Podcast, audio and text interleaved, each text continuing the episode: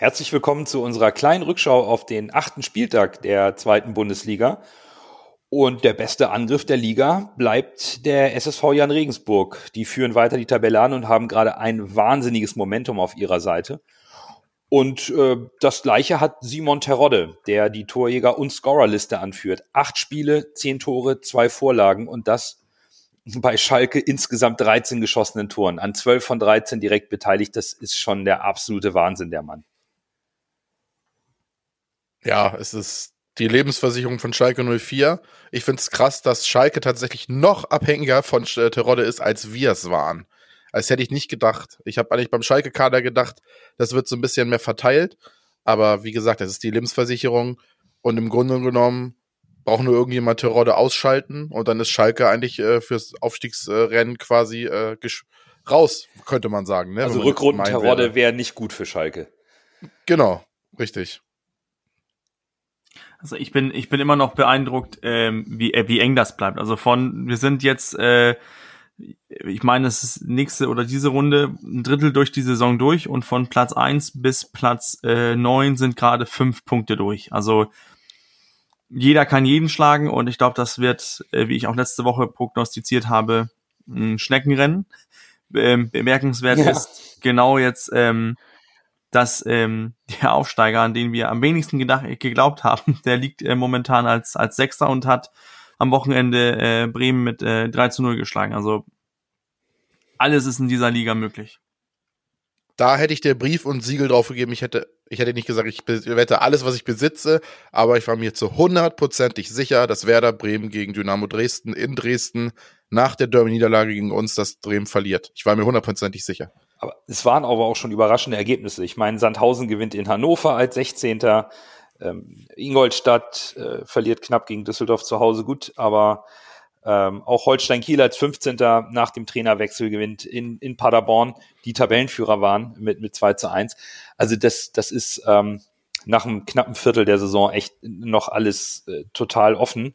Und ich glaube, dieses Schneckenrennen, was Bürger anspricht, da können wir direkt einsteigen und über den HSV sprechen, denn auch da geht's äh, mal sprunghaft oder wie am letzten Wochenende in etwas langsamer, langsamerem Tempo voran.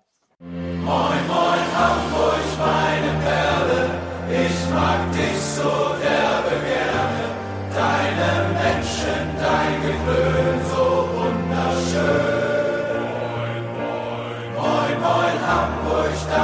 Straßen, ordentlich Wasser, was ein Hafen, und in hundert Jahren werde ich nicht von dir gehen. Und damit moin ihr Lieben und schön, dass ihr wieder dabei seid bei Folge 137 vom Volksbackgeflüster mit äh, Nando. Berger. Und Lasse. Wir sprechen heute über das Spiel vom vergangenen Sonntag zu Hause gegen Nürnberg und natürlich über das kommende Auswärtsspiel bereits am Freitag in Aue. Wie gewohnt beginnen wir mit dem letzten Spiel, dem 2 zu 2 zu Hause gegen den Club, bei dem Tim Walter den Mut, den er immer von seinen Spielern fordert, auch selbst vorlebt und mit Mario Vuskovic einen frisch verpflichteten Neuzugang als Ersatz für den gelb-rot gesperrten Kapitän Sebastian Schonlau in die Innenverteidigung stellte. Wir zwei haben uns, wir drei haben uns äh, vorher darüber ausgetauscht und äh, in Summe dies auch erwartet und Tim Walter bleibt wie in so vielen Dingen einfach seiner Linie treu in dem Punkt. Ja, also ich, ich finde, es ist, es, es mangelt auch irgendwie an, an Alternativen, ne? Also äh, Haier nach so einem Spiel auf der Acht, wie er das gegen Bremen abgeliefert hat, ähm, da rückst du ihn doch nicht plötzlich in die Innenverteidigung und nimmst da diese Dynamik, die er im Mittelfeld bringt, äh, weg. Dazu muss man auch sehen, du hast mit Vuskovic hast du dieses ähm, Riesentalent geholt und dann musst du den auch spielen lassen und nicht einen äh, gesetzten Achter, in Anführungszeichen, plötzlich ihn vor die Nase setzen. Dann wundert er sich ja auch, was mache ich denn hier in Hamburg? Ich, für mich war das die logische Konsequenz und ähm, ja, äh, wir haben es ja hervorgesagt. Ja, wir hatten mal wieder mit einer Prognose recht. Das wird langsam irgendwie schon beängstigend, dass wir so oft recht äh, haben. Expertentalk. Walter hört uns zu. Walter hört uns zu. Ja, liebe Grüße, Tim. Ne? Ähm, aber tatsächlich, ja, es war, wie Bürger schon gesagt hat, halt Mangel an Alternativen. Rohr ist verletzt, du willst ja auch nicht zurückziehen. Äh, von daher war es ja irgendwie schon erwartbar, auch wenn andere äh, Pressemedien es anders äh, kolportiert haben, haben wir dann am Ende doch recht behalten. Aber ja, haben wir. Und wie gesagt, ich, ich fand's, ich find's halt gut, dass Walter seiner Linie treu bleibt. Einfach sagt, ich habe einen jungen Spieler, ich werf den rein, ist mir egal, ob meine Abwehr in meine Innenverteidigung dann äh, 19 und 21 ist. Das ist dem dann vollkommen egal, wenn es passt, wenn es nach Leistung geht. Dann zieht Walter das Ding durch und das macht ihn halt authentisch.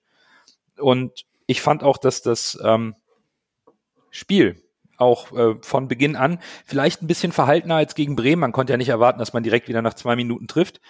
Ähm, also ein bisschen verhaltener begonnen hat und auch Nürnberg gezeigt hat, warum sie noch ungeschlagen sind. Ne? Beide Mannschaften haben unglaublich viel ins Pressing investiert und wollten den Spielaufbau des Gegners früh stören. Der HSV macht es eh, weil sie Ballbesitz haben wollen in der gegnerischen Hälfte. Nürnberg hat gegengehalten. Es dauerte halt auch so bis zur 13. Minute. Dann kam die erste gute Chance für den HSV, die Martenia vereitelte und auch zwei Minuten später zur Stelle war. Da nahm das Spiel dann schon ein bisschen Fahrt auf, fand ich.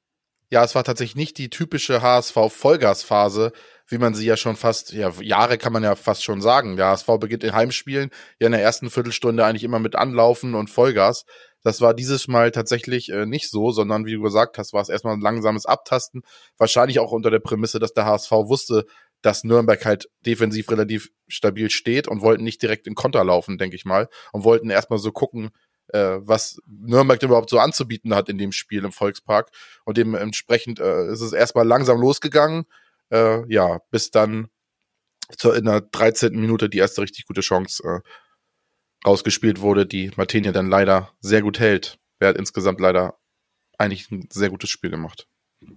Also ich, ich fand die, die erste Viertelstunde war so, ähm, unruhig irgendwie. Man, man hat sich da so gegen, gegenseitig angetastet. Ähm, man merkte auch, Nürnberg möchte auch offensiv ein bisschen Druck machen, äh, versucht irgendwie ins, ins, ins Pressing zu kommen. Und äh, ich finde, man hat auch angemerkt, dass äh, Schonlau nicht in der Innenverteidigung da war. Ich, ich finde, da haben ein paar Abläufe nicht so ganz geklappt wie, äh, wie mit Schonlau, was auch selbst, was auch natürlich ist. Ähm, aber ich glaube, da, da hat der HSV so diese Viertelstunde gebraucht, um sich zu finden.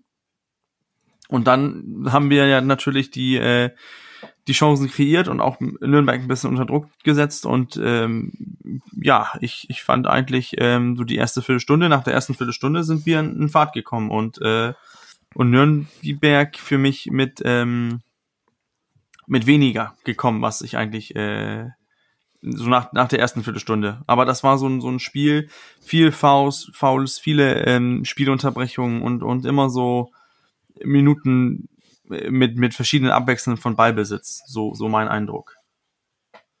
Und dann äh, kommt ein Elfmeterpfiff und Nürnberg führt 1-0. Und das hat für mich den Spielverlauf schon etwas auf den Kopf gestellt. Und das war, ja, das, das ist immer so dieses Thema, machst die Bälle vorne nicht rein, kriegst du mal ein. Und da muss ich den Hut ziehen vom HSV, denn die haben direkt nach dem Elfmeter Gas gegeben. Die haben sich, die haben nicht die Köpfe hängen lassen, wurden nicht unruhig, sondern haben einfach weiter Gas gegeben und direkt äh, neue Chancen erspielt. Ich glaube, keine drei Minuten später äh, Kittel mit aus der Drehung knapp am Pfosten vorbei.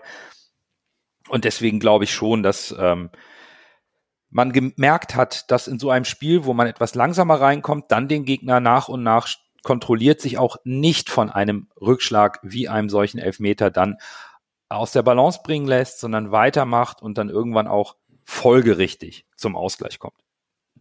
Ja, absolut. Das war, das hat mir gut gefallen beim HSV. Das ist etwas, was ich unter Walter als Fortschritt sehe, dass mhm. der HSV sich auch nach Rückständen nicht eingräbt, sondern einfach weitermacht. Der HSV auch nicht hektisch wird, auch nicht aktionistisch wird, mhm. sondern der HSV spielt seinen Stiefel durch, weiß, sich seiner Stärken oder ist sich seiner Stärken bewusst und weiß, wir können hier ein Tor schießen und spielt das einfach ruhig und konsequent weiter und kommt dann halt zum Ausgleich. Und das war, das war gut, muss ich sagen. Und das ist etwas, was ich, äh, was ich in den letzten Jahren so in der Form nicht gesehen habe wie in dieser Saison. Also ich, ich glaube, dass ähm, das Spielsystem, was, was Walter durchzieht und konsequent durchzieht, ähm, es gibt ja auch ähm, den Spielern dieses, diese Sicherheit drinne, dass okay, wir sind jetzt vielleicht 1-0 hinten durch, äh, durch einen Elfmeter. Äh, da kommen wir ja noch zu. Aber ähm, die Spieler wissen, wir werden Chancen kreieren, wir werden zu Chancen kommen und eine oder zwei werden auch äh, reingehen. Also der Gegner muss, in Anführungszeichen, mindestens noch ein Tor machen. Sonst gehen wir hier als mit einem Punkt vom Platz, weil wir immer, wieder Anführungszeichen, immer Chancen und äh, Möglichkeiten kreieren, um mindestens zwei Tore zu machen. Ich finde, dass ähm, diese Mentalität auch einfach, dass die Spieler da sagen, ja, ist scheißegal, wir machen einfach weiter. Auch, man hat es ja auch gegen Sandhausen gesehen. Wir haben einfach weitergemacht, einfach weitergespielt. Man hat ja nicht plötzlich umgestellt und einfach mit langen Hafern gespielt. Das hat man gegen Nürnberg auch nicht. Ich finde, diese kontrollierte, ja. ständige Daueroffensive, ich glaube, das muss als Gegner so ekelhaft sein, gegenüber zu spielen, weil du dauernd unter Druck bist. Dauernd. Und man sieht das ja auch ähm, im PPDA und so weiter, was, was an Statistiken. Der HSV, der, der, der brennt einfach und der macht einfach weiter. Ich, ich, ich habe auch immer den Eindruck, dass der HSV dann auch nochmal mehr Läufe investiert, intensiver anfängt zu spielen. Wenn es halt, äh, wenn man in Rückstand gerät, man bleibt dem Spielsystem treu, aber gefühlt wird es nochmal schneller, nochmal intensiver. Man rückt nochmal ein paar Meter weiter vor, erhöht den Druck noch mehr. Und, und deswegen war für mich auch der Ausgleich äh, mehr als hoch verdient. Das war klasse gemacht, das Ding. Und nach dem Ausgleich hatte ich auch den Eindruck, zumindest im Stadion, das ist natürlich auch immer ein bisschen stimmungsabhängig, ne, weiß Lasse ja auch, da, da kocht die Stimmung hoch, da ist Jubel. Der HSV wollte sogar noch weiter drücken auf das 2-1 vor der Halbzeit. Und das sehe ich einfach positiv. Die haben sich nicht zurückgezogen und gesagt, jetzt haben wir einen Ausgleich, wir sortieren uns neu. Nein, wenn wir ein Tor geschossen haben, dann haben wir den Gegner ja da, wo wir ihn wollen. Also drücken wir weiter. Und das finde ich großartig. Ja, es ähm, bin ich bin ich bei dir. Also dieses, wir drücken drauf, wir drücken drauf, wir drücken drauf. Und es ist ja auch äh, die fünf Minuten nach dem äh, nach dem Tor sind die, wo die, wo du fünf Minuten hast, wo die meisten Tore fallen. Ich meine, da ist so eine Statistik. Ähm, und, und ich glaube, diese fünf Minuten, dass, dass der HSV einfach weiterspielt, weil für den HSV in meinen Augen ist es nicht so eine große Umstellung, weil wir machen einfach weiter. Nur der Gegner hat eben diesen, äh, diesen kalten Eimer Wasser ins Gesicht bekommen und ja, muss genau. ihn erstmal wieder finden und der HSV macht einfach weiter. Und, äh, und so dominant, wenn du so wenig den Ball hast, wie willst du, wie willst du als Gegner auch, ähm, willst du als Gegner auch diese fünf Minuten irgendwie erstmal überstehen? Denn du musst erstmal sagen, gut, jetzt ziehen wir den Ball raus, jetzt halten wir mal den Ball, spielen ein bisschen hinten rum, damit wir uns wieder fangen und dann setzen wir wieder unser Spiel. Da, die Ruhe bekommst du einfach nicht vom HSV. Die gehen einfach weiter, aggressiv oben drauf. Also ich, ich finde das, ähm, da, da ist das, da verstehe ich das Spielsystem und sehe auch die Idee vom, vom Spielsystem mit, äh, von Tim Walter. Und Lasse, im Stadion hat man die Stimmung auch gespürt, dass die Fans es auch verstanden haben, oder? Weil zur Halbzeit gab es ja auch keine Pfiffe, obwohl es nur 1-1 stand, weil man schon gemerkt hat, der HSV ist klar spielerisch überlegen, 60 Prozent Ballbesitz, wir hatten eine kritische Ecke zu überstehen vom FCN und diesen Elfmeter und das war's. Und die Fans fangen an, es zu honorieren, auch wenn der Ball mal hintenrum über Heuer Fernandes gespielt wird. Ich habe das Gefühl, dass es nicht nur die Fans im Stadion honorieren, sondern der gesamte Verein. Ich habe das Gefühl, der Verein und die Fans haben es jetzt endlich verstanden, was zweite Liga heißt, was das Spielsystem Walter heißt, dass mhm. der HSV etwas entwickelt mit jungen Spielern. Es sagt keiner, oh, wir sind nur auf Platz so und so, das ist doch alles blöd es gab wirklich wenig Meckerer. Hinter mir war, waren ein, zwei Leute, die ab und zu mal gesagt haben, oh, jetzt spiel doch mal lang raus und so dieses typische, ja. was halt immer bei den kurzen äh, Pässen aus der Innenverteidigung aus Angst dann quasi so reingeworfen wird, ne? Er sieht ja teilweise schon, es gab eine das, Aktion, die sah ey, schon ziemlich gefährlich aus. Ich glaube, du, du, weißt, welche ich meine. Ja, ja, das war irre, direkt vor Das war irre, Nase. das sah natürlich am Ende geil aus. Das war schon ein bisschen Barcelona-like, ne? Ja, Aber ja. wenn das natürlich schief geht, äh, bist du der Depp. Aber ja, brennt der Baum, klar. Aber tatsächlich, ja, ich stimme dir total zu, dass das alles schon Hand und Fuß hatte und die Fans es auch honorieren und es ist, es ist ein Weg zu erkennen, der gegangen wird. Und das ist, sehe ich sehr, als sehr positiv an. Und ich glaube, wenn wir direkt in die zweite Halbzeit springen, direkt am Anfang, auch da konnte man er erkennen, dass das auch rund um den HSV, auch im, zumindest im Stadion, man, es bleibt ruhig. Ne? Der HSV kommt halt ohne Wechsel aus der Kabine, logischerweise, läuft verschläft aber zum ersten Mal den Anpfiff der zweiten Halbzeit und kriegt nach irgendwie paar 20 Sekunden dieses 1 zu 2. Da war kurz eine Schockstarre im Stadion. aber es wurde nicht sofort gepfiffen oder gepöbelt, sondern es wurde weiter angefeuert und die Mannschaft, was tut sie nach dem äh, 1 zu 2? Die schüttelt sich kurz und dann wird der Vorwärtsgang weiter eingelegt. Das ist mental und auch spielerisch finde ich das richtig stark und eine richtig, richtig gute Entwicklung, wenn man auch sieht, wie jung die Mannschaft ist.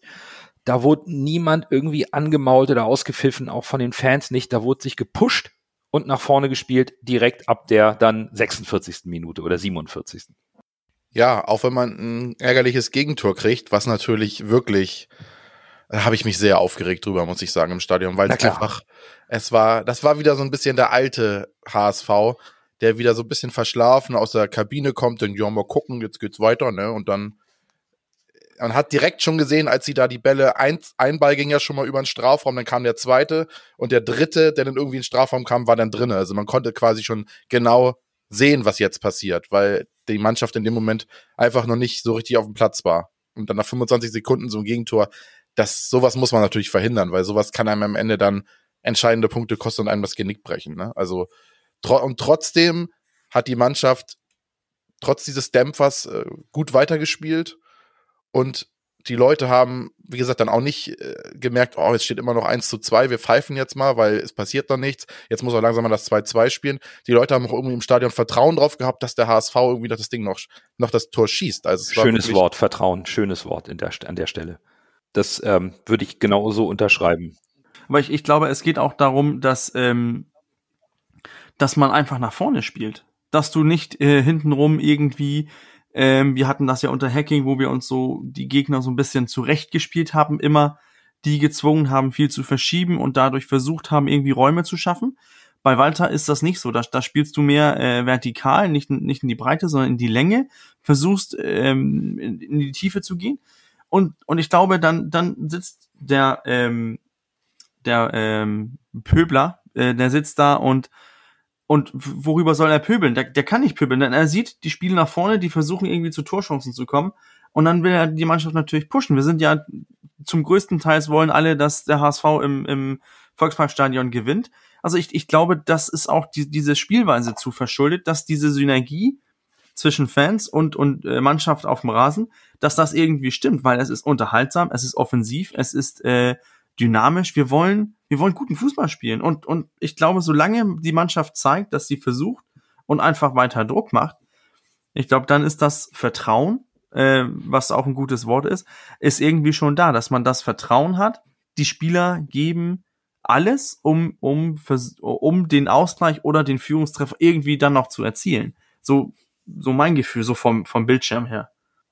Na, es ist ja so, dass man oft gesagt hat beim HSV oder an sich im Fußball, man muss ja gar nicht immer gewinnen, man will einfach nur sehen, dass die Spieler alles reinwerfen und alles geben. Und exakt das kannst du dieser Mannschaft in dieser Saison vielleicht, außer mit dem St. Pauli-Spiel, was ich ein bisschen unglücklich fand, kannst du dieser Mannschaft nicht vorwerfen. Die geben wirklich immer alles und fighten bis zum Schluss und versuchen, Tore zu schießen. Und das ist da ja das, was der Fan sehen will. Und dann kann man auch mal so ein 2-2 gegen Nürnberg am Ende verzeihen, weil man gemerkt hat, es war einfach nicht mehr drin. Es war vielleicht bei unglücklichen Situationen, aber die Spieler haben wirklich alles reingeworfen und haben alles für den HSV und für die, ihre Mannschaft und auch für die Fans gegeben. Ich finde, als, als, äh, als Beispiel sollte man sich äh, in den letzten Minuten sollte man sich mal gucken, wie fertig Tim Leibold aussieht, als er eine äh, Ecke ausführen möchte. Er steht vorübergebeugt, beide Hände auf beide Knie und sieht aus wie einer, oh, der krepiert gleich. Ähm, er macht die Ecke und die ist auf der rechten Seite, aber sein Lauf zurück auf seine Position links außen ist nicht irgendwie so ein Schneckenlauf, wo er halbwegs umfällt. Nee, das ist im hohen Tempo, schnell hinterher und auch äh, immer seine Rückwärtsarbeit. Er hat immer Vollgas gegeben und das, um, obwohl man gesehen hat, sobald er die Pause hatte, beim äh, bei in Einwurf oder bei einer Ecke, er war völlig fertig, aber er hat einfach weitergemacht. Die, ich habe so das Gefühl, dass die Spieler momentan, also bis jetzt in der Saison, wird, werden alle kleine bis in die letzte Haarspitze die Prozente rausgeholt, um irgendwie äh, voranzukommen. Die Intensität ist definitiv hoch, über 90 Minuten. Der HSV hatte zur Halbzeit 60 Prozent Ballbesitz. Am Ende des Spiels waren es sogar 70. Also diese Steigerung beim, beim Rückstand in der zweiten Halbzeit, noch mehr zu investieren, noch mehr mit dem Ball zu arbeiten, Nürnberg noch weiter einzuschnüren und dabei unglaublich viele Laufwege zu machen. damit man eben mit dem Ballbesitz auch was anfangen kann. Das fand ich schon im Stadion sehr beeindruckend. Und das hat mir auch wirklich gut gefallen. Und wir sprechen hier von einem Unentschieden, wo wir vielleicht das Gefühl haben, das Spiel hätten wir gewinnen müssen und trotzdem sprechen wir positiv drüber. Wir sagen, es hat uns gefallen. Uns hat der Einsatz gefallen, die spielerischen Ideen haben uns gefallen. Das Einzige, was uns wahrscheinlich nicht so gut gefallen hat und worüber wir, es wird ja langsam zur Gewohnheit, glaube ich, äh, und es ist natürlich immer ein subjektiver Eindruck. Ist ja klar, wir sind HSV-Fans, wir machen einen HSV-Podcast, also sprechen wir aus HSV-Sicht, versuchen es sachlich, aber Schiedsrichter Zweier, boah, ich glaube, da müssen wir tatsächlich mal über ein paar Szenen sprechen, weil es gibt den Elfmeter für Nürnberg, über den kann man diskutieren. Der, der VAR greift ein in einer ähm, nicht, äh, nicht Ballsituation. In der Wiederholung sieht man den Kontakt. Ja, das ist ein Kontakt. Dann kann man auf der anderen Seite natürlich fragen, puh, wenn so ein Kontakt ein Elfmeter ist, Bürger, dann musst du den dann bei jeder Ecke geben? Ich meine, was war da los? Naja, bei, bei einer Ecke finde ich das schon, ist das was anderes. Ich, ich sehe ähm, meine Notizen, um das jetzt direkt vom Dänischen über, über, zu übersetzen. Äh, du gibst den Schiedsrichter da eine Möglichkeit, einen Elfmeter zu geben. Und äh, mit VAR kann, sollst du nicht solche Möglichkeiten geben. Und daher für mich geht der Elfmeter in Ordnung, denn du äh, blockierst da mit unfairen Mitteln den, den Laufweg vom Spieler, vom Gegenspieler, hast da beide Hände im, im, in der Position, in der sie nicht sein müssen oder sollen. Einfach ähm, stehen bleiben, mit beim Mann mitgehen, dann wäre die Szene in meinen Augen auch nicht mal gefährlich gewesen, aber du gibst den Schiedsrichter oder den VAR die Möglichkeit, ähm, da einen Freistoß zu geben oder einen Strafstoß zu geben. Und dann, äh, ja, das wird dann bestraft. Und das ist teures Lehrgeld für einen 19-jährigen Innenverteidiger. Ähm, aber ja, es ist nicht der größte Elfmeter der Welt, aber hätte äh, irgendein Innenverteidiger von, hätte Asker Sörensen das jetzt bei Glatzel gemacht, hätten wir auch gefordert, das muss einen Elfmeter geben. Und daher, von, von daher, von, aus der Sicht finde ich dann, okay, dann, dann können wir uns auch nicht beschweren, dass man den Elfmeter äh, gibt. Schlimmer wäre es gewesen, wenn man diesen ähm, diese Berührung im Gesicht als äh, Tätigkeit plötzlich angesehen hätte und der mit Rot rausgeflogen wäre, dann hätten wir da einen Skandal gehabt. Aber der Elfmeter, es, es ergibt ihm die Möglichkeit, ihn zu geben. Und dann wurde er halt gegeben. Für mich war das nicht kein glasklarer Elfmeter. Klar, wir sind parteiisch, wie man eben schon gesagt hat, HSV-Podcast und man ist da natürlich auch ein bisschen voreingenommen. Aber ich äh, behaupte von mir auch zuzugeben zu können, wenn es ein Elfmeter gewesen wäre bei HSV-Situation. Ich bin da eigentlich nicht so komplett verblendet. Und ich finde, dass es kein Elfmeter, Elfmeter geben, man nehmen, den man geben muss. Fußball ist immer noch ein Kontaktsport. Und äh, er geht da halt hin im, im, im Strafraum, aber er schubst sie ja nicht irgendwie weg oder so, sondern er setzt halt seine Hände ein. Und der Gegner macht das natürlich auch clever und fällt dann hin und dann gibt's halt den Elfmeter. Aber ehrlich gesagt war das für mich kein glasklarer Elfmeter. Den kann man geben, muss man aber nicht. Und bei Kannentscheidungen sollte der VAR eigentlich nicht wirklich eingreifen. Gut, der Schiedsrichter hat es nicht gesehen. Ich glaube, dann darf der VAR eingreifen. Aber nehmen wir doch eine Szene zum Vergleich. Zuhonen kurz vor Ende.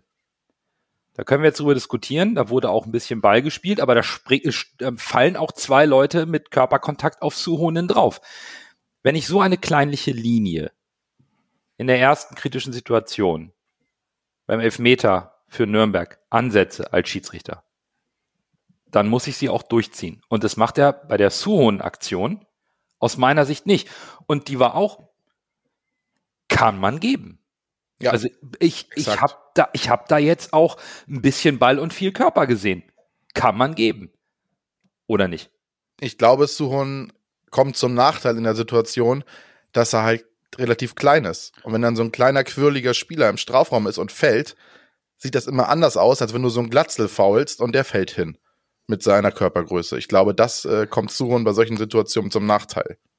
Also ich, ich muss gestehen, die, die Szene, über als äh, Nando hier die, ähm, die Redaktion heute geschickt hat, ähm, die Szene mit Suhunen, ich musste erst überlegen, über welche Szene sprechen wir. Ich hab, ich hatte da überhaupt nichts vor Augen. Ich habe da keinen Elfmeter gesehen, ähm, bis ich dann äh, herausgefunden habe, okay, wir sprechen über die Szene, wo, wo Suhunen ähm, fällt, weil er ich, ich sehe da auch keinen so nennenswerten Kontakt, der strafbar ist. Äh, irgendwo im, auf dem Rasen mitten im, im Mittelkreis hättest du keinen Freistoß gegeben, weil in meinen mhm. Augen war das auch okay. kein Freistoß. Wie, wieso soll das dann plötzlich im, im Strafraum Elfmeter sein?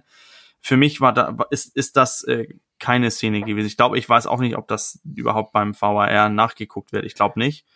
Ähm, für mich war, war da auch äh, keine Elfmeter. Obwohl die Leute über ihn drauf fallen, fallen, ja, aber er liegt ja da. Er kann sich ja nicht in Luft auflösen und, und ja. Ich finde es ja gut, dass wir da äh, kontrovers diskutieren, denn dann werfe ich nochmal die nächste Szene rein. Beim äh, 1 zu 2 Führungstreffer von Nürnberg kommt eine Flanke und man sieht in der Zusammenfassung von Sport 1, die auch ganz regulär auf YouTube anzuschauen ist und auch in den Wiederholungen Kameraeinstellungen, dass Dove dann beide Hände im Rücken von Leibold hat und ihn schubst. Bei einer Flanke, die in den Strafraum kommt. Das ist, wenn ich den Maßstab des Elfmeters ansetze, für mich ein Offensivfoul und dann ist das abzupfeifen. Dann fällt das 2 zu 1 nicht. Auch da gab es einen VAR-Check, der das dann als nicht strafbar geahndet hat. Und da fehlt mir dann beim VAR und beim Schiedsrichter dann irgendwo auch die Linie. Und es ist dann für ja. mich unverständlich. Es fehlt die Transparenz. Oder die Transparenz, danke. Ja, es fehlt komplett die Transparenz. Es gab, um das nochmal zu unterstreichen, in der 27. Minute gab es auch eine Aktion, da segelt der Ball ins Strafraum und äh, ein äh, Sandhaus, der Sandhäuser sage ich schon, ein Nürnberger ist mit, äh, ist mit der, fälscht den Ball mit der Hand ab und der Ball verändert dadurch seine Flugrichtung. Und das wäre auch eine Torchance gewesen, wenn der Ball angekommen wäre. Kittel äh, demonstriert da auch, aber die äh, Szene wird auch nicht mehr weiter gecheckt. Und es gab selbst in der Wiederholung auch keine anderen Kameraeinstellungen mehr. Also alles ziemlich seltsam, muss ich sagen. Und das war für mich schon, also kann man schon Elfmeter geben, weil der Ball halt kommt halt in den Strafraum rein und der gegnerische Spieler fälscht die Flug, äh, Flugkurve des Balls ab und nimmt so die Chance zum Tor. Also ich kann immer nicht, momentan habe ich echt Probleme damit zu verstehen, was wird jetzt vom VAR gecheckt, was nicht. Und die Kommunikation nach außen ist dann meistens echt schon sehr intransparent, wie ich eben schon gesagt habe. Und auch das Nicht-Ahnden des Zeitspiels, gefühlt Matenia ab der ersten Minute. Boah, ja. Ähm, also ich glaube, die, die Regel besteht ja noch, dass der Torwart sich nicht ewig Zeit lassen kann, sondern einen bestimmten Zeitablauf einhalten muss. Aber es wird ja kaum noch geahndet. Das wird kaum noch geahndet. Da muss doch auch ein Schiedsrichter einfach mal mit einer gelben Karte oder mit einem Dialog mal ein Signal senden. Das passiert auch nicht. Das hat jetzt alles nichts mit dem Endergebnis zu tun. Aber wir sprechen ja nun Woche für Woche im Rahmen unserer Analysen rund um den HSV, aber ich glaube auch andere Vereine und Fans anderer Vereine diskutieren über Schiedsrichterleistung. Und der VAR sollte alles transparenter und gerechter machen, aber irgendwie fehlt es dann doch ein Stück weit. Und es ist halt schade, weil man da immer wieder drüber diskutiert. Und da muss ich ganz ehrlich sagen, fand ich es vorher besser. Da gab es keinen Videobeweis, dann hat der Schiedsrichter eine Fehlentscheidung getroffen, aber das ist dann eine menschliche Fehlentscheidung, weil er keine andere Möglichkeit hat. Wenn ich schon VR habe, warum mache ich es dann nicht auch, auch richtig? Und warum wird es dann auch nicht gezeigt? Also, ich weiß nicht, es fällt mir schwer, da irgendwie auf einen ruhigen Nenner zu kommen, was, was Schiedsrichterleistungen angeht zu Martenias Zeitspiel. Ich bin ja eigentlich ein ziemlich ruhiger Gucker im Stadion tatsächlich. Ich habe meine Nerven eigentlich immer ganz gut im Zaum. Aber bei Zeitspiel und bei Martenia, ich bin ausgerastet im Stadion. Ich hab jedes Mal, wenn er sich den Ball da zurechtgelegt hat und dann wieder Bahnschrankenwärter da steht und sich den Ball zurücklegt und erstmal überlegt, was mache ich denn jetzt? Und dann trottet er da langsam hin, legt den Ball hin, dreht ihn noch dreimal um und dann macht er den Abschluss. Ich bin ausge... Ich, ich habe nach der dritten Aktion habe ich schon gesagt, jetzt gib ihm endlich gelb, aber der Schiedsrichter hat es nicht gemacht, der hat ihn damit einfach durchkommen lassen. Und das verstehe ich nicht. Warum wird sowas nicht abgepfiffen? Das kannst du vielleicht ein, zweimal machen oder in der Endphase, wenn es um den Sieg geht, aber der hat das wirklich ab der, sag ich mal, 20. Minute hat das eiskalt durchgezogen. Und das fand ich, das war schon auffällig und das ist von, für mich ist das auch vom Schiedsrichter zu ahnden. Und ja. Klar, das machen andere Schiedsrichter auch, aber nicht in dem Ausmaß wie er. Das war schon, es war schon eklatant. Und nochmal äh, zu der Sache mit dem VAR. Ich finde den VAR persönlich an sich ein super Tool. Ich finde, das macht den Fußball insgesamt auch gerechter. Aber irgendwie setzen wir ihn nicht richtig ein in der Bundesliga. Also da ist noch Verbesserungsbedarf. Aber nach all den Jahren, ob da sich noch viel nach positiv verändern wird, ich bezweifle es. Leider. Ich habe aber auch den Eindruck, dass dieses Zeitspiel der Gegner, das war ja nicht das erste Mal, dass das dem HSV passiert, äh, ein, ein Mittel ist, um unseren Spielfluss zu stören. Dass, dass die äh, Gegner versuchen, das Tempo aus unserem Spiel rauszunehmen, den Ball länger von uns wegzuhalten und den HSV im Spielrhythmus zu stören. Weil immer wenn der HSV den Ball hat, dann hat, muss der Gegner ordentlich investieren. Und man verschafft natürlich seiner Mannschaft durch etwas Zeitspiel, auch insbesondere als Torhüter, natürlich auch Luft, dass die mal durchatmen können. Weil wenn der Ball gespielt wird und der HSV ist stark in der Balleroberung, insbesondere über Meffert in der, in der Zentrale, dann geht es sofort wieder in die, in die gegnerische Richtung. Und ich glaube, das sind probate Mittel. Da muss der HSV, der, die Mannschaft hat es ja gut gemacht. Die, die hat ja mal ein bisschen gemosert, aber ansonsten gut gemacht. Für uns Fans im Stadion oder vom Fernseher ist das natürlich ein riesiger Aufreger. Und ähm, ja, da werden wir mal schauen, wie, wie, sich das entwickelt. Die Schiedsrichter kommunizieren ja auch regelmäßig miteinander. Vielleicht gibt es da ja auch noch mal eine, eine Einweisung, gewisse Dinge ein bisschen schärfer zu ahnden, weil ich glaube, äh, so ein Zeitspiel will halt keiner sehen. Sei es nun Spieler, die permanent am Boden liegen und erst dann aufstehen äh, und dann so tun, als wäre nichts gewesen oder eben dieses permanente Zeitspiel, das, das will man halt nicht. Ne? Lasst uns sportlich bleiben und sportlich äh, ein Duell austragen. Das, äh, glaube ich, sollte schon die Prämisse sein und ein Schiedsrichter sollte ja auch, äh, ist ja auch eigentlich dafür da, dass es sportlich fair ähm, durchgeführt wird, so ein Spiel. Ähm, daher wollen wir vielleicht auch mal auf die Leistung ähm, und auf das Debüt von Mario Vuskovic äh, sportlich fair schauen, denn es wird schon, glaube ich, ein bisschen kontrovers diskutiert, insbesondere durch die Notengebung der Medien. Ich persönlich fand sein Debüt echt gut. Also man konnte in den, in den Zweikämpfen sehen, dass er Potenzial hat, dass er ein gutes Stellungsspiel hat. Er war am Anfang ein bisschen nervös. Jetzt wird ihm angekreidet, dass er Elfmeter verschuldet hat. Das ist mir, das ist mir gerade so ein bisschen egal, weil aus meiner Sicht Bürger im Stadion gutes Tempo, gute Ballbehandlung und schon recht gut integriert im Spielsystem. Ja, also ich, ich fand ihn äh, persönlich fand ich ihn auch ziemlich gut. Also er, er scheint äh, zweikampfstark zu sein, hat einen guten äh, hat einen guten Fuß. Also sein sein Passspiel fand ich ans, eigentlich ganz okay. Ich, ich finde ähm, ich finde schon, dass und wenn man sieht, okay, das war das erste Spiel, also noch Luft nach oben. Also ich finde ich finde, er hat seinen Job gut gemacht. Ähm, viele Duelle gewonnen. Ähm, ich glaube auch, dass er so von, von so einem Spiel lernt. Mhm. Äh, auch, auch durch diesen ähm, Elfmeter. Ich, ich weiß nicht, ob er, ob in Kroatien der VAR überhaupt da ist oder nicht. Ähm, aber ich, ich finde, ähm, ich, ich finde auch, dass er, der hat, der hat Lust auf mehr gemacht, sagen wir es mal so. Und ähm, ich hatte mir eigentlich, ich hatte eine Befürchtung, dass wir Schonlau ähm, doch eher vermissen würden als ähm, als jetzt der äh, der Fall war. Ich, ich muss, ich muss noch kurz zwei Sachen loswerden in, in, in Richtung Schiedsrichter und, äh, und die Punkte, die ihr angesprochen habt.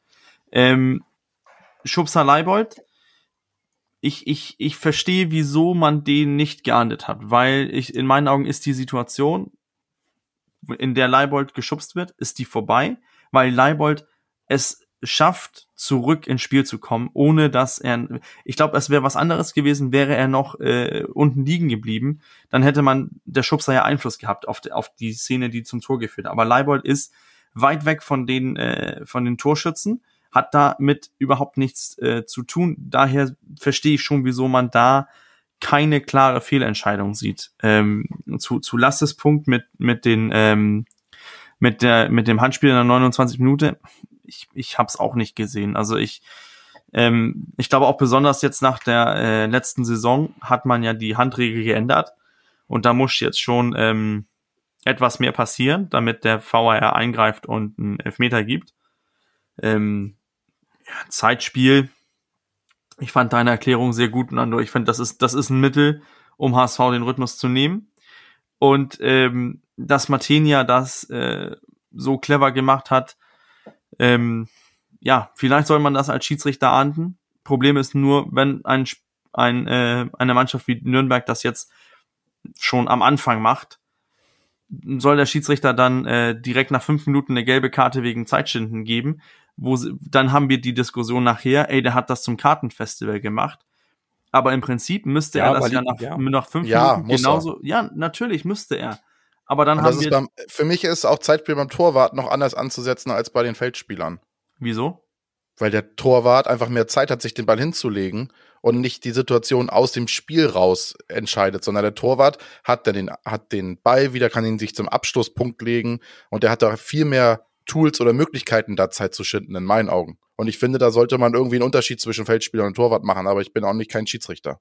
Und wenn du ihm jetzt irgendwie in der 15 Minute gelb gibst und sagst, hier kein Zeitspiel mehr, dann weiß er Bescheid und macht's nicht mehr. Weil er weiß, dass er bei der zweiten Game runterfliegt und dass die, äh, die Peinlichkeit will sich kein Torwart geben, wegen Zeitspiel vom Platz zu fliegen. Nee, nee, aber. Ist aber, natürlich hart, aber aber, ich, ich finde glaub, mal den wär auch kein, Schiedsrichter, ich wäre auch kein 15 fairer Minuten das Schiedsrichter, das äh, will ich nochmal dazu sagen. Ja, ja, genau. Ich glaube, ich glaube, die Diskussion, äh, die, die, die müssen wir, glaube ich, wahrscheinlich noch mal in der Saison weiterführen. Es gab ja auch die Diskussion mit Dennis Eitekin und der gelb-roten Karte bei BVB. Auch da ist viel Diskussionsstoff, ob wie Körpersprache, Schiedsrichter, Dialog. Lasse, Vuskovic, deine Bewertung. Lass uns da mal weitermachen, sonst kommen wir aus dem Schiedsrichter-Diskussion nicht raus.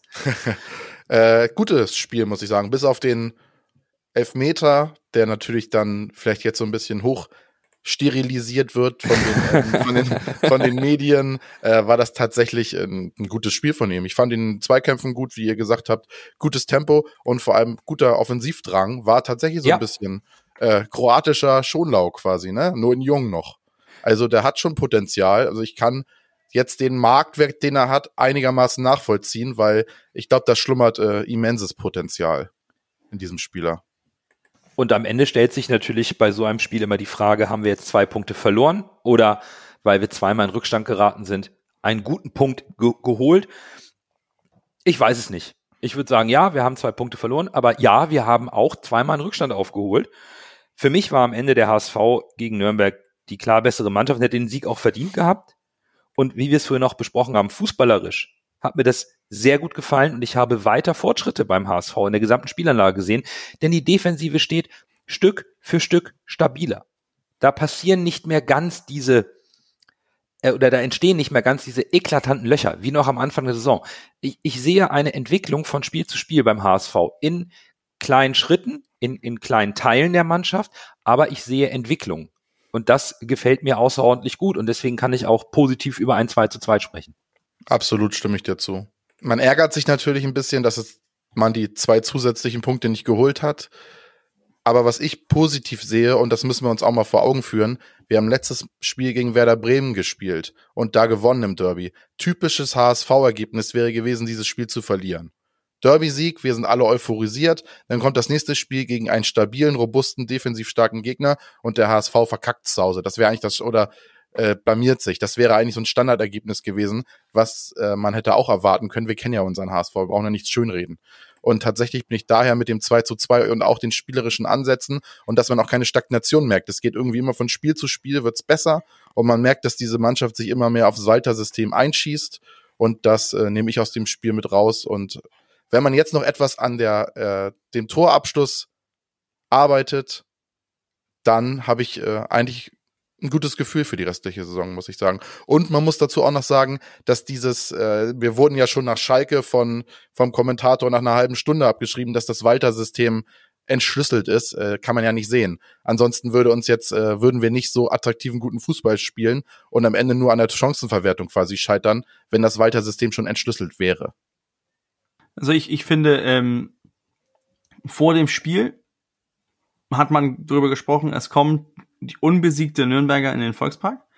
Wir hatten, äh, wir haben darüber gesprochen, Nürnberg nimmt viel aus wenig mit. Und ja, die hatten zwei Torschüsse, die innerhalb vom, äh, vom Kasten gingen. Und beide waren Treffer. Also Chancenverwertung, was wir nicht können, können die anscheinend sehr gut. Ich weiß, das eine ist jetzt ein Elfmeter. Aber zieht man den Elfmeter raus, haben wir ein, eine Chance zugelassen, ein Schuss innerhalb des, äh, des Tores und es hat geklingelt. Also für mich ist das im Endeffekt so, wie wir gespielt haben, so wie sich die Zahlen auch ähm, auswerten. Für mich sind das äh, sind das dann auch irgendwie zwei verlorene Punkte. Aber ich verstehe auch diesen den den ähm, den Ansatz mit, wir haben zweimal Rückstand geholt ähm, und waren vielleicht mit der einen oder anderen Schiedsrichterentscheidung ein bisschen unglücklich. Ähm, aber das Glück hatten wir dann umgekehrt vielleicht im, im, im Nordderby. Also in meinen Augen gleicht sich das aus. Also ich, ich, ich kann mit Ja. dem Punkt leben und äh, ich finde, man sieht eine Entwicklung in der Mannschaft, sieht eine ganz, ganz klare Handschrift von, äh, von Tim Walter und ähm, und jetzt haben wir auch die Breite irgendwie ein bisschen getestet mit, mit Vuskovic, auch ähm, dass ein Winsheimer plötzlich reinkommt und eigentlich das Spiel ein bisschen Auftrieb gibt. Ich finde eigentlich, äh, wir, wir sind auf einem guten Weg. Vielleicht noch einen positiven Aspekt, um das Spiel abzuschließen. Beide Tore des HSV sind äh, durch Flanken in den Strafraum gekommen und durch einen Kopfball entstanden. Und unter der Woche konnten wir aus der Presse die, die Trainingsbeobachtungen nehmen, entnehmen, dass genau hier der Fokus im Training lag.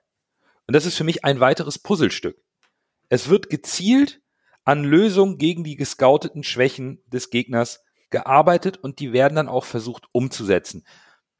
Das mag jetzt vielleicht glücklich gewesen sein, dass Glatzel zweimal die Birne richtig hingehalten hat, aber der ist auch halt 1,93 groß. Der macht sich immer besser vorne und die Flanken waren hervorragend. Wenn unsere Ecken mal so geschlagen werden würden wie unsere Flanken, das funktioniert. Man hat sich Nürnberg angeschaut, hat gesehen, die sind anfällig, wenn wir scharfe Flanken von außen bringen. Und beide Male hat es geklappt. Das, äh, das ist ein, für mich ein weiteres Puzzlestück. Das Scouting funktioniert und im Training wird es auch gezielt getrainiert und nicht immer nur alles, sondern auch mal gezielt. Hier hat der Gegner eine Schwäche, hier gehen wir im Training rein und das setzen wir auch als Matchplan im Spiel um. Das, das gefällt mir einfach. Dass es dann einfach auch greift. Dem ist nichts hinzuzufügen. Von Bürger auch nicht? Nee, das war eine gute Abrundung. Dann äh, haben wir das Spiel ausführlich besprochen und müssen es mit dem Man of the Match abschließen, aber nicht ohne vorher den neuen Spendenstand durchzugeben für die Hinrunde. 13 Punkte, 14 Tore, macht nach acht Spieltagen 7,90 Euro für unseren guten Zweck. Dann erst Groh, der den Ball übernimmt. Halblinke Position zu Mackert. Er sollte schießen. 25 Meter am ersten frei. Schuss auf das Tor. Tor! Tor! Ein herrlicher Treffer. Ein wunderbarer Treffer. Angeschnitten. Der Ball fliegt er unhaltbar rechts ins Eck. Wenn wir jetzt einen Ball hätten, würde ich es Ihnen nochmal zeigen. Dann kommen wir zum Man of the Match und die offensichtliche Wahl gegen Nürnberg wäre Bobby Glatzel, Bürger. Hast du dich für unsere Nummer 9 entschieden? Nein. Oh. Ich habe mich für unsere Nummer 10 entschieden. Ich finde, was äh, Kittel momentan abliefert, ist, ähm, ist, ist, ist zu gut für die zweite Liga. Also so äh, in der Form, in der er jetzt ist, ich finde einfach, dass er er läuft, er ackert, er, äh, er setzt sich für die Mannschaft ein, er kreiert für uns ähm, die Chancen, er kreiert für uns diese äh, die ständig Gefahr, äh, nicht von ihm aus, aber durch seine Aktionen, die er die er schafft ähm, und die, die Flanke auf, auf Glatz des zweites Tor, also das ist ähm, erste Sahne, also das ist äh, fast Weltklasse, so wie er das äh, hinbekommen hat. Und ähm, ich, ich, ich sehe ihn da einfach, ähm, ja, der war sam also Sonntag war der in meinen Augen ganz, ganz deutlich äh, Man of the Match. Aber natürlich mit zwei äh, Toren, ähm, da sieht man auch richtig gut aus als Stürmer. Aber ich finde, äh, Glatze hatte ich irgendwie in meiner, da fehlt noch irgendwas für mich. Also so richtig äh, verliebt in Glatzel bin ich noch nicht. Es ist ein bisschen schade. Ich habe versucht, mit meiner Anmoderation irgendwie dich äh, zu beeinflussen, damit ich Sonny Kittel nennen kann. Hat nicht funktioniert, weil du mir die Worte mehr oder weniger rausgenommen hast. Meiner ist auch Sonny Kittel. Und ähm, noch zu ergänzen, weil ich habe genau die gleichen Punkte wie du, warum ich ihn gewählt habe. Für einen Spieler, bei dem wir eher so das Gefühl haben, dass er nur zaubert, wenn es gut läuft, imponiert mir momentan sein Eigenantrieb, und das Annehmen dieser spielerischen Führungsrolle. Das hat, ist mir gegen Nürnberg insbesondere aufgefallen, immer anspielbar, hat immer angetrieben, ist gelaufen und hat immer versucht, diese Pässe nach vorne zu bringen, das Spiel aufzuziehen. Fand ich ganz stark und die Flanke überragend. Dann greife ich aber deinen Punkt auf. Ah. ich äh, sehe Kittel auch stark, aber nicht ganz so stark wie ihr. Insgesamt muss ich sagen, irgendwie er legt es ab mit diesen keinen Bockphasen. Das wird deutlich weniger bei ihm.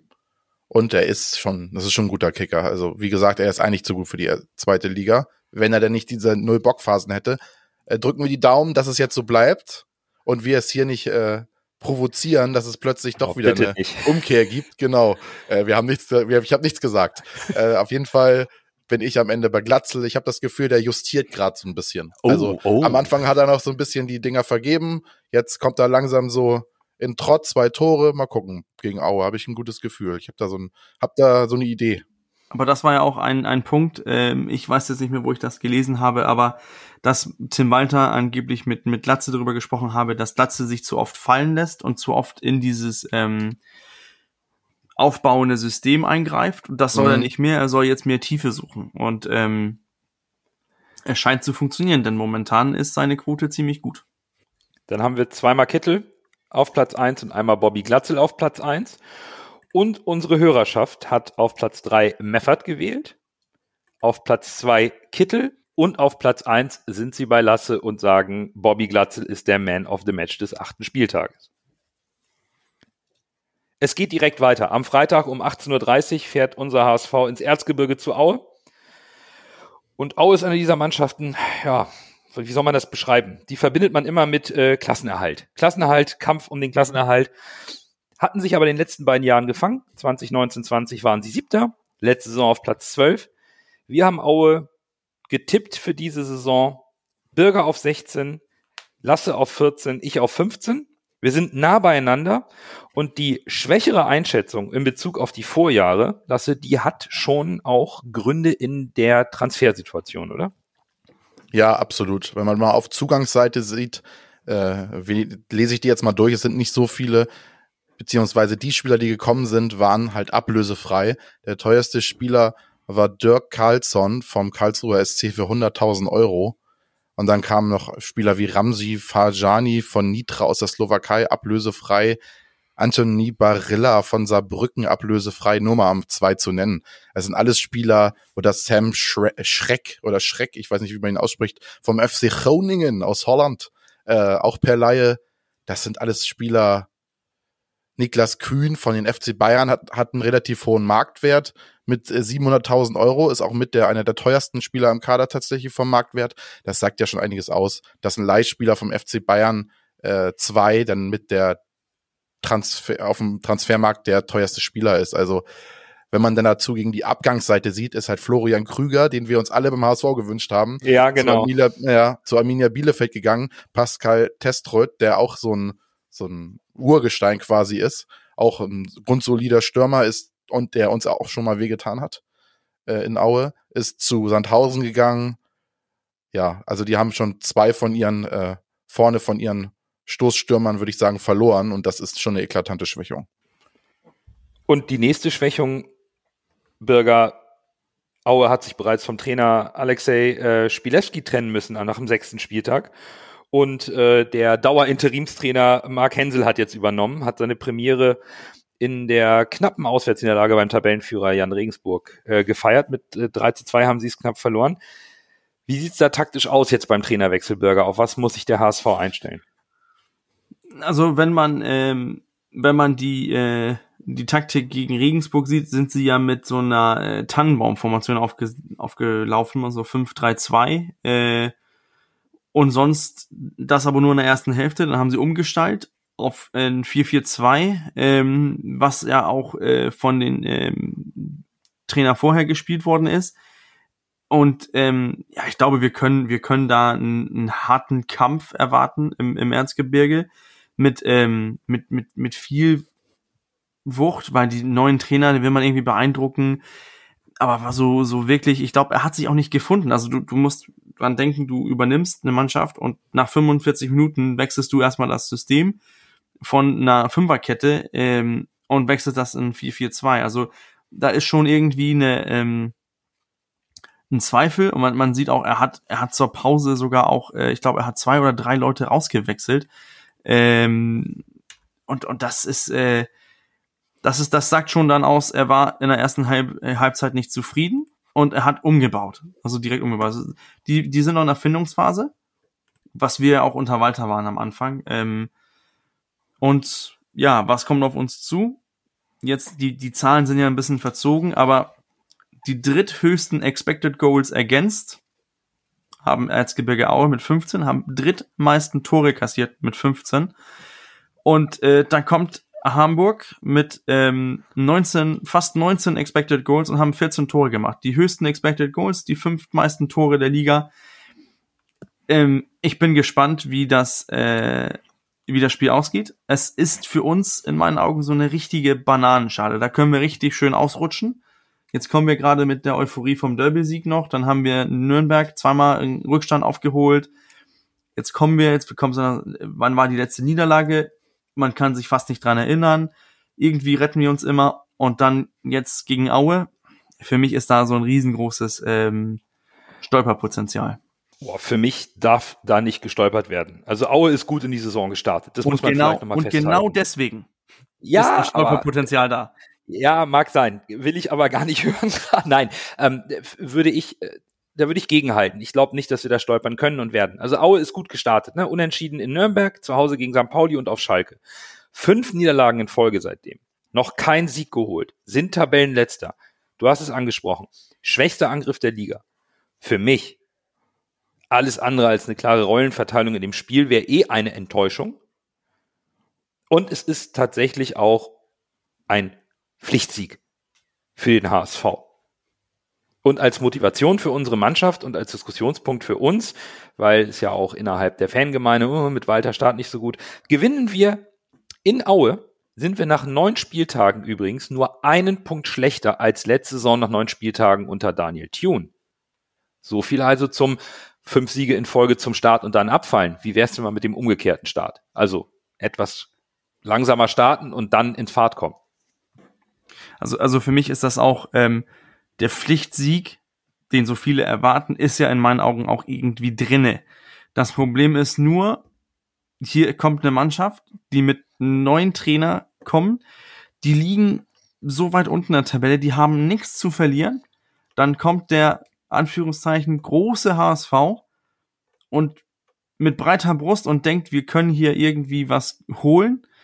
Das Stolperrisiko, ich bin da so gebrannt als HSV-Fan, sorry, aber das Spiel macht mir fast mehr Angst als äh, als das Sonntag gegen Nürnberg, äh, was was war. Also das ist ähm, da Okay. sehe ich riesiges Stolperpotenzial. Ich weiß nicht wieso, aber aber diesen Walter Fußball in in äh, in, in Aue, wo es bestimmt noch so einen richtigen, ich ich habe das Spielfeld von Aue nicht gesehen, aber ich könnte mir vorstellen, dass es so ein richtiger geackerter Platz mit, äh, wo fast mehr äh, Sand als Gras drauf ist und da will, sollen wir schönen Walter-Fußball spielen und die Wachsen auch kommen, Pilze zwischendurch. ja, und dann, und dann kommt, kommt Aue bis zu den Zehenspitzen motiviert. Oh, ich, ich sehe einfach da das, das Stolperpotenzial und mein Bauchgefühl ist überhaupt nicht gut. Lass du was mit deinem Bauchgefühl. Alle Punkte, die du gesagt hast, sprechen natürlich für den HSV und deshalb sprechen sie eigentlich wieder gegen den HSV. Genau. Ich weiß gar nicht, wie unsere Diskussion letztes Jahr zu Aue war. Ich glaube, wir haben genau das gleiche gesagt Ja, und am Ende haben wir uns wieder total abgekrampft. Und auf der einen Seite besteht diese Gefahr, aber ich muss sagen, für mich ist diese Gefahr, dass sowas passiert, unter Walter minimiert. Weil ich Ah. weiß, dass die Mannschaft ein System hat, an dem sie sich stützen kann und dass die Mannschaft dieses System durchspielt. Und ich sehe eigentlich gar nicht mehr, also die Gefahr ist da. Wir kennen das als alle, alle als HSV, wir sind gebrannte Kinder. Warum wir drüber sprechen? Deshalb kann ich Bürger auch verstehen. Aber irgendwie habe ich unter Walter nicht mehr das Gefühl, dass diese totalen, diese ganz, diese totalen Abfälle irgendwie noch, also sind noch, die können noch passieren, aber ich glaube, die Wahrscheinlichkeit ist geringer als unter Daniel Thune oder anderen Trainern, weil diese Mannschaft hat halt dieses System hat, an das sie sich, an dem sie sich orientiert und selbst wenn irgendwie Aue ein Tor schießt, schießen wir halt zwei. Ich glaube einfach auch, wenn ich Aue so sehe und der Tabellenplatz und so ist natürlich die Gefahr, aber ich glaube in dem Fall, selbst wenn Aue alles gibt, ist glaube ich die Qualität des HSV einfach so viel höher als die, als die von Aue und die Form momentan, dass wir es gewinnen werden. Auch wenn es vielleicht am Ende knapp wird, aber ich glaube, wir gewinnen es. ich versuche es mal mit Zahlen zu argumentieren, warum ich ein gutes Gefühl habe. Weil ich erwarte einen Spielverlauf gegen Aue, ähnlich dem der zweiten Halbzeit gegen Nürnberg. Viel Ballbesitz in der gegnerischen Hälfte und fast schon wie so im Handball, ne? um, um den Abwehrriegel von Aue herum, um die Lücken zu finden. Und ähm, ich habe mir mal ein paar Zahlen rausgesucht. Aue hat durchschnittlich 43 Prozent Ballbesitz. Das ist Platz 17 in der zweiten Liga. Der HSV ist auf Platz 1 mit 87,5. Da zeigt sich auch von der Spielanlage her schon die Rollenverteilung. Passquote von Aue 77 Prozent ist Platz 15.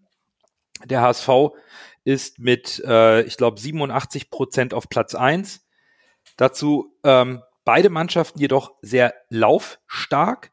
Also intensive Läufe und Kilometer, die sind da ähnlich. Laufdistanz als Team gesamt ist, ist glaube ich, ähm, Aue auf sieben, HSV auf zwei. Bei den intensiven Läufen Aue auf drei. Die laufen also viele, viele Lücken mit hohem Tempo zu.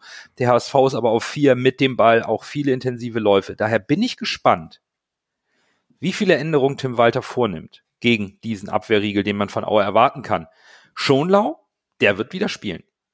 Und ich glaube auch, dass Jonas David weiterhin gesetzt ist, denn der hat das stark gemacht als Vertreter von Schonlau auch Mario Vuskovic mit zu dirigieren. Der hat eine, schon einen Schritt gemacht und da auch ein bisschen Abwehrchef gespielt.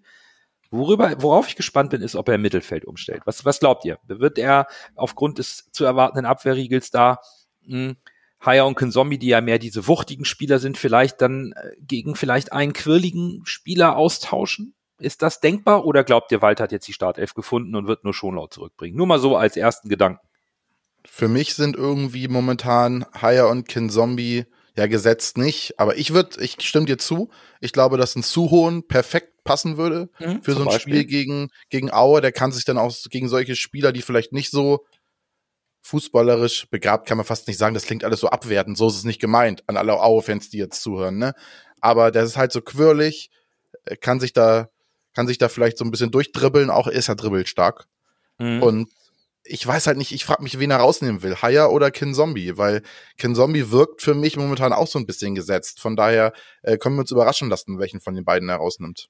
Aber ich glaube. Sofern er es tut, um Gottes Willen. Ja, sofern er es tut, aber ich glaube, die Wahrscheinlichkeit ist schon gegeben, dass er äh, Suhonen auf jeden Fall reinwirft, weil das vom Fußball her passen würde. Oder er bringt ihn am Ende, wenn die Spieler vielleicht ein bisschen platter sind und äh, Suhonen dann, wie jetzt gegen Nürnberg, hatte mir auch ganz gut gefallen, als er reinkam, nochmal noch einen Impuls geben kann. Also ich denke, ich denke, der wird nicht, ähm, er wird nicht umstellen. Ich nicht in, in, im Mittelfeld. Ich sehe, Schonlau kommt zurück, Vuskovic wieder auf die Bank. Und sonst ähm, habe ich einen anderen Wackelkandidaten, dass eventuell ein, ein äh, Baccariata äh, auf die Bank muss und, äh, und dafür, dass Winsheimer mit seinen, ähm, seinen gut, seinen, seine gute halbe Stunde da äh, vielleicht die, die, die Chance bekommt. Ansonsten sehe ich da keine Veränderung. Aber ich glaube auch Jatta, so ein Spiel gegen Aue, einfach einer, der immer ackert, die Tiefe sucht. Ähm, ich, ich glaube, dass ich weiß es nicht. Vielleicht Jatta raus, aber sonst nur Schonlau rein für, für Vuskovic. Dann freue ich mich auf unsere gemeinsamen internen Diskussionen, wie wir am Ende aufstellen würden am Freitag. Und äh, wie immer werden wir dann natürlich auch wie alle anderen HSV und HSVerinnen die, die Trainingsberichte lesen. Aber Tim Walter lässt sich ja selten die Karten schauen. Der ist ja immer für eine Überraschung gut. Und ich denke, damit kommen wir zum Ende. Das soll es für die Folge gewesen sein. Wir hoffen, die Folge hat euch gefallen. Wir danken euch fürs Zuhören. Hoffentlich können wir in der nächsten Folge wieder über einen Sieg unseres HSV sprechen und einen weiteren Schritt nach vorn feiern und analysieren von unserer jungen Mannschaft. In diesem Sinne, bis nächste Woche, bleibt gesund und nur, nur der, HSV. der HSV.